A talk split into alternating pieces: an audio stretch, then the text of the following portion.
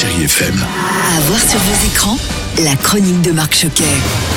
Bonjour à tous, ça y est, il arrive. Venez, venez tous Ça vaut le coup d'aller voir Évidemment que ça vaut le coup, c'est le nouveau Disney Pixar. Il s'appelle Soul et il s'installe sur la plateforme Disney Plus le jour de Noël. J'ai rien à faire ici, moi. Oh que si Joe. Joe Gardner, un passionné de jazz et professeur de musique dans un collège, et il a enfin l'opportunité de réaliser son rêve, jouer dans le meilleur club de jazz de New York. Mais un malencontre faux pas le précipite dans le grand avant, comme on dit. Un endroit fantastique où les nouvelles âmes acquièrent leur personnalité, caractère et spécificité avant d'être envoyées sur Terre.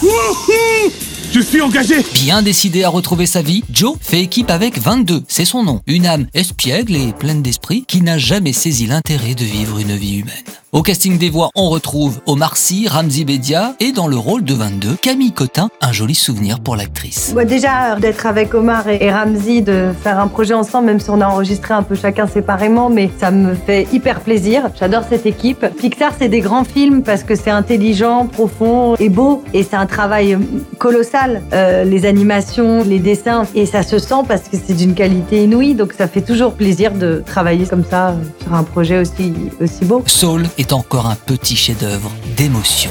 Et puis je termine sur Netflix avec le film américain The Prom, la comédie musicale de la plateforme. Et je peux vous dire que si vous aimez chanter, danser, rire et même pleurer, regardez, c'est un petit bijou avec un casting là aussi impérial. Meryl Streep, James Corden ou encore Nicole Kidman. Quelle histoire On en parle partout sur Twitter. Elle voulait aller à un bal de promo avec sa petite copine. Et les parents d'élèves ont pété un boulon et ils ont tout annulé. Il faut qu'on aille là-bas et qu'on mette le feu. On va monter le plus gros événement qu'ait connu l'Indiana. Dans cette comédie musicale endiablée de Ryan Murphy, ces stars vont faire des prouesses pour essayer de sauver le bal de promotion d'une adolescente. Et c'est l'occasion aussi de découvrir l'étoile montante en ce moment à Hollywood. Elle s'appelle Ariana DeBose et c'est la future star de West Side Story, le prochain Steven Spielberg. Je ne vous le recommande pas, je vous l'impose.